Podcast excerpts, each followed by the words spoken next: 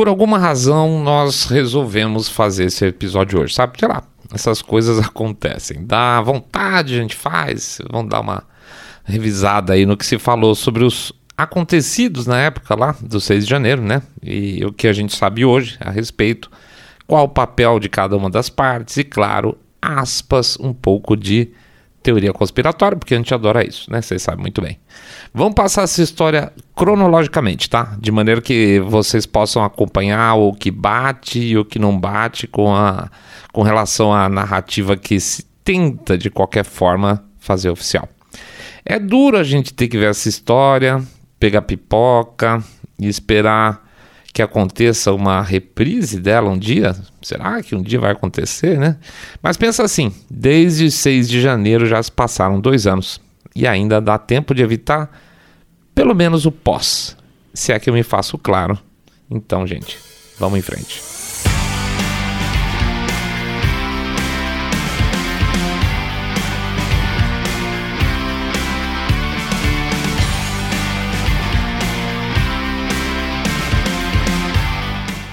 O que acontece lá fora, mais cedo ou mais tarde.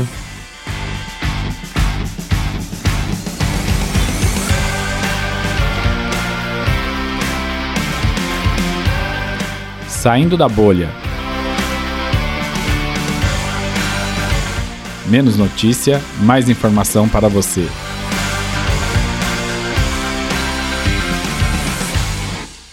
Muito bem, vamos sentar aí confortavelmente numa poltrona ou tá lá, arrumou o, o som do carro e aí a gente faz uma mentalização aí, volta os nossos relógios para o final de 2020 e coloca o nosso indefectível chapéu de alumínio.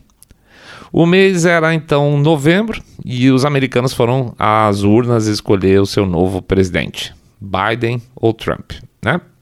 O país passava por um momento de recuperação econômica muito forte, depois de um período de grande queda em função da pandemia. Os detratores de Trump negavam, diziam que estava tudo uma porcaria, dizia que a economia estava péssima, mas não estava. Eles diziam que Trump era negacionista, que ele atrapalhou toda essa parte aí de tratamento, aquela coisa toda, apesar dele mesmo, ele, o Trump, ter ativado a Operação Warp Speed, que se não fosse ela, não teria vacinas contra a Covid, que hoje, vamos ser muito franco, eu não sei se é exatamente um bom cacife para ele, mas na época certamente era. Nas ruas, movimentação sempre gigante, tá, gente? Onde quer que o Trump fosse, os comícios eram gigantescos, mas pelo lado do concorrente dele, Joe Biden, as aparições eram tímidas, sempre para grupo fechado, é, grupos controlados, palestras e, pois é, uma coisa.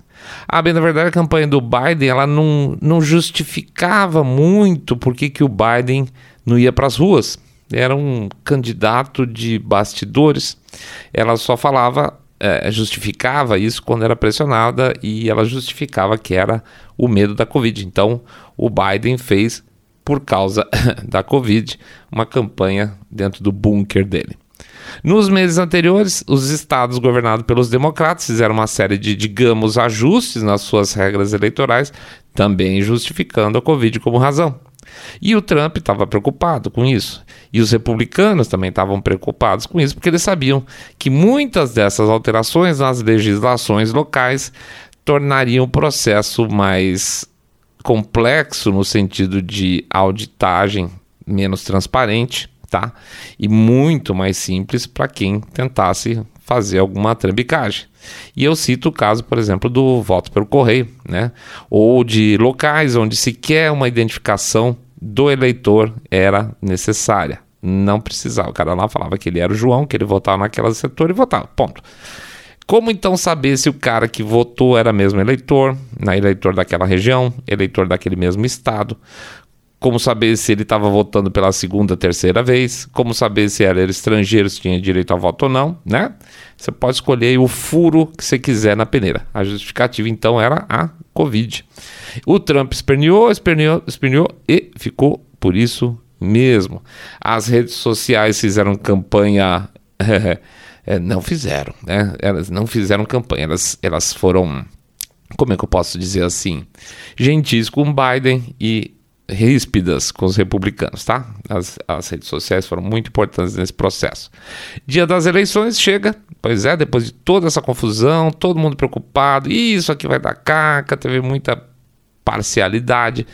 Chega uh, o dia das eleições, o Trump dispara na frente na hora da apuração, mas em algumas localidades, sobretudo nos swing states, ou seja, aqueles em que a eleição é mais dura entre as partes, com, e principalmente em estados que eram tocados por governadores democratas, lembrando que a eleição lá é estadualizada, as coisas começaram a ficar estranhas. Teve suspensão da contagem de votos, parava tudo e quando voltava, pau, Joe Biden estava liderando, Trump estava liderando antes, voltava Biden liderando. Muita gritaria, muito chilique, etc e tal, faltou transparência, Trump bateu o pé, mas não adiantou. Diferentes grupamentos republicanos fizeram então, começaram a entrar com ações na justiça, não é? Tá muito estranho isso aqui. Então, às vezes entravam para a justiça estadual, para pra, as cortes locais, às vezes para as supremas cortes locais e às vezes para a Suprema Corte Federal. Lembrando que nos Estados Unidos não existe essa nossa jabuticaba local de um tribunal com estrutura gigantesca na babesca apenas para regular eleições bienais, tá? Lá é tudo é, resolvido na, na justiça local. Não conseguiram nada, tá, gente? Eles entraram com trocentos processos, não conseguiram nada. E todas, e eu vou repetir aqui, todas as ações que os republicanos entraram foram descartadas sem discussão de mérito tá? Ou seja, em nenhum momento uma ação que entrou em algum tribunal lá americano aconteceu assim, olha, nós analis o juiz entrou aqui falando, analisamos, ou um grupo de juízes, vamos dizer que Suprema Corte, e a gente analisou e vocês não têm razão. Isso não aconteceu. O que aconteceu é que todos os casos, todas as ações, em algum momento foram descartados por questões técnicas, tá? Então não houve discussão de mérito. E aí, bom, pois é, Novembro passou, o pessoal entrando com ação na justiça, achando que poderia dar uma coisa, etc. E tal, não está dando nada. Chega dezembro e o Trump ainda não havia concedido a derrota. Ele aguardava a eleição lá no colégio eleitoral. A frase ficou péssima, eleição no colégio eleitoral, mas tudo bem. Tinha o teu colégio eleitoral americano e ficou aguardando. É, mas enfim, ele resolveu aguardar lá na frente, que ocorre o quê? O, o colégio eleitoral no dia 6 de janeiro porque lá um grupo congressista, de congressistas, perdão, que é, verificava que também as eleições haviam sido muito estranhas em alguns estados, poderia recusar os resultados das suas eleições locais e devolver essa questão para os congressos locais, para os congressos, as, as, vamos chamar assim, as assembleias legislativas estaduais. E nesse caso, a Assembleia Legislativa Estadual que faria é, daria a palavra final com relação à eleição em cada um desses estados. Tá? Era a última chance que ele tinha, ter a rejeição em alguns estados e isso voltar para o local lá, para os estados. E aí vira o ano, tá? Então ele estava esperando esse negócio. Vira o ano e começa uma forte movimentação muito estranha. E os comentaristas independentes, lembro bem, na época pediam calma. Algumas manifestações estavam sendo marcadas, estavam incentivando eleitores republicanos de diferentes estados a se manifestar, é, quase sugerindo violência, né? E eu comentei na época, fiz um, a gente fez um programa sobre isso, que a gente viu cartazes de convocação de pelo menos dois estados. E eram esses cartazes eram obviamente uma convocação fraudulenta, porque a estética não era a estética, é óbvio, não era a estética republicana, não era a estética maga, era você olhava o cartaz e você falava: "Nossa, é um pôster da União Soviética total". Sabe aquela aquela carona, aquela estética mesmo comunista? Então, exatamente. Uma das manifestações, vai me falhar a memória aqui, em um estado lá do norte dos Estados Unidos, tinha presença, quando aconteceu, tá? Aconteceu de fato uma dessas manifestações, aspas, manifestações, tinha presença aí do que? Umas 5, 6 pessoas, todas armadas, muito suspeitas, com máscara, com cara de de black bloc e um deles inclusive usando uma bandeira arco-íris. Uma fraude absoluta, tá? Eles conseguiram juntar só os deles mesmo. Os americanos republicanos foram avisados com antecedência e não caíram no golpe, tá? Não houve essa, essas manifestações locais aspas golpistas, tá? Pois bem, Dia 5, véspera do colégio eleitoral, uma enorme massa de pessoas começou a se dirigir em Washington.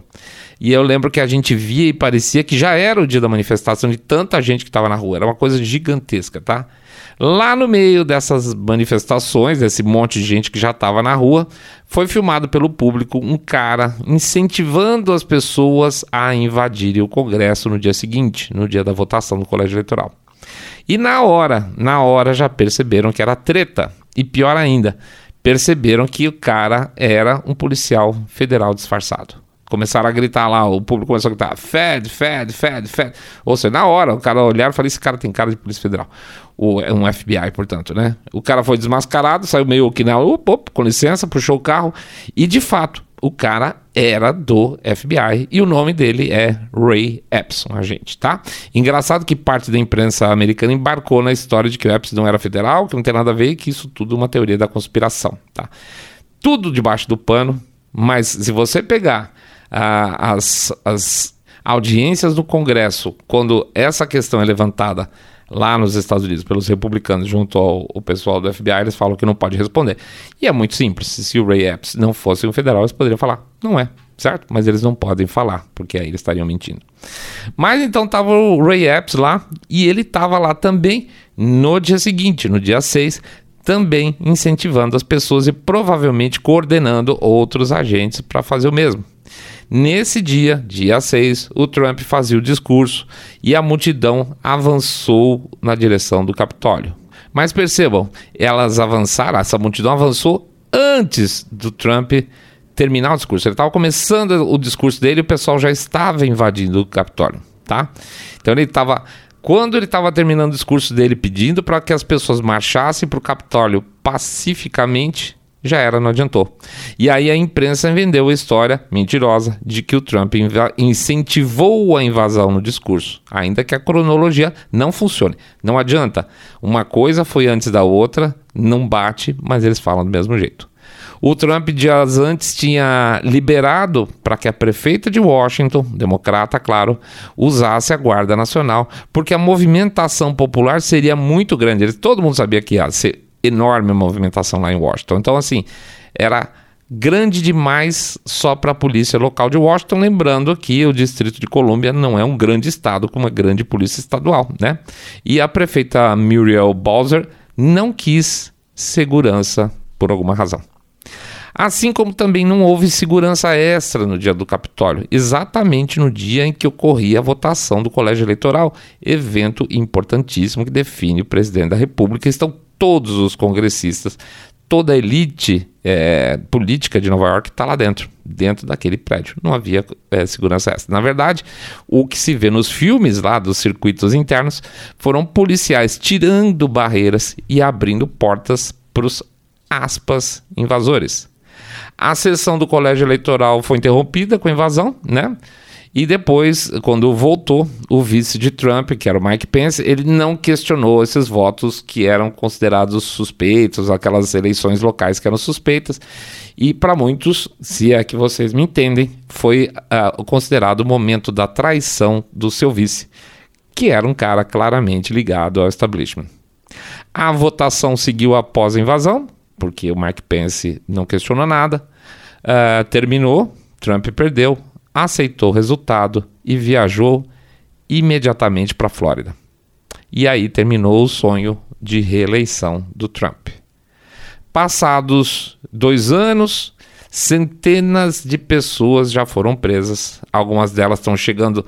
No momento que elas estavam chegando de volta na sua cidade, assim, mesmo dia, acabou aquele negócio todo, aquela balbúrdia. Ele catou um avião, voltou para a cidade. Quando chegou, a polícia já estava esperando o cara no aeroporto e nunca se entendeu muito bem como é que acharam essas pessoas tão rápido. Né? Porque tinha que achar o, o sujeito no, no circuito interno de TV, ver quem era o cara, localizar descobrir se ele estava no manifesto de voo, alguma coisa na lista de passageiros de alguma companhia aérea e esperar lá no final. Né? Não é uma coisa que se faz em questão de uma hora, mas acharam um monte de gente. Muito estranho. Outro fator interessante é que os incentivadores, que nem o Ray Epps, nunca foram processados e também bastante uh, único é o fato de que o Capitólio é, tem milhares de horas de vídeo gravados dos sistemas de segurança que continuam até hoje sem acesso ao público, né? Já imaginou ter acesso aos vídeos? Que diferença faz na apuração de um negócio desse? É, gente, os vídeos internos são super importantes. Duas situações que acabaram impunes. Um, Segura, o segurança do Capitólio que matou a sangue frio uma mulher que estava dentro do Capitólio. O nome dela era, era uma das invasoras, vamos chamar assim. O nome dela é Ashley Babbitt, veterana do Exército.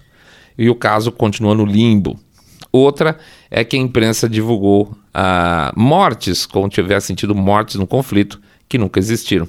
E a mais grave delas, a mais vendida com mais horror pela imprensa, é, e que até hoje parte do público idiotizado pela mini, uh, mídia local lá continua acreditando, é que um dos policiais do Capitólio teria sido morto por golpes de extintor de incêndio na cabeça. Olha que coisa horrível.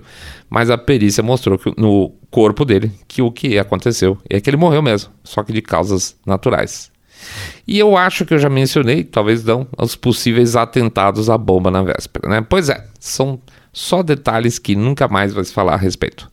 Se eu tivesse vendo isso tudo novamente em um filme, eu ficaria surpreso com a riqueza de detalhes que a gente aqui ainda lembra, porque a gente teve que pesquisar muito na data e tudo aconteceu muito rápido, a gente ficou muito impressionado, tá?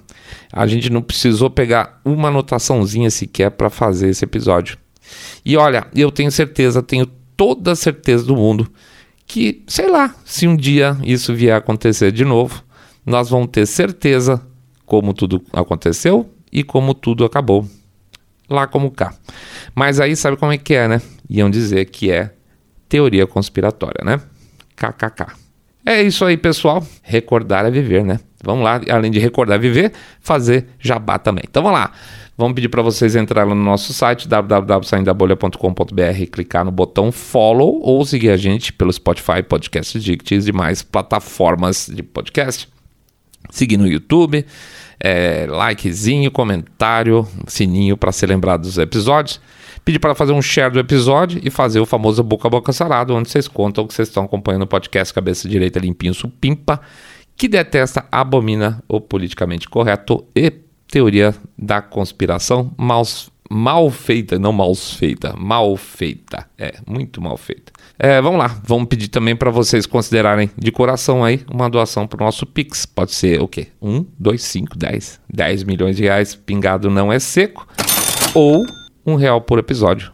Porque um real por episódio ajuda pra caramba. E também, para não deixar de lado, lembrar que nós temos também o nosso Apoia-se, né? O programa lá. Vocês podem fazer uma doação que cai automaticamente no cartão de crédito. Tem os planinhos lá, vocês colocam o valor que vocês quiserem e ajuda, porque aí vocês vão ficar lembrando toda hora. Será que eu já doei essa semana, esse mês, para eu sair da boa? Pá, já cai no seu cartão e a gente já morde vocês uma tacada só, tá bom? Eu agradeço a presença de todo mundo. Continuamos um pouco irritados com as coisas como elas vão. Mas fazer o quê? é isso aí. Aguardando, quem sabe aí, se a gente vai ter novidades políticas tão boas como a gente está começando a ter lá nos Estados Unidos. Gostaria muito, tá, gente? Gostaria demais. Vamos ver se a gente surpreende, vai saber. Beleza? Um grande abraço para todo mundo. Fiquem todos em paz, com a cabeça coladinha no pescoço, sem fazer bobagem. Fiquem todos muito, muito mais super, super bem.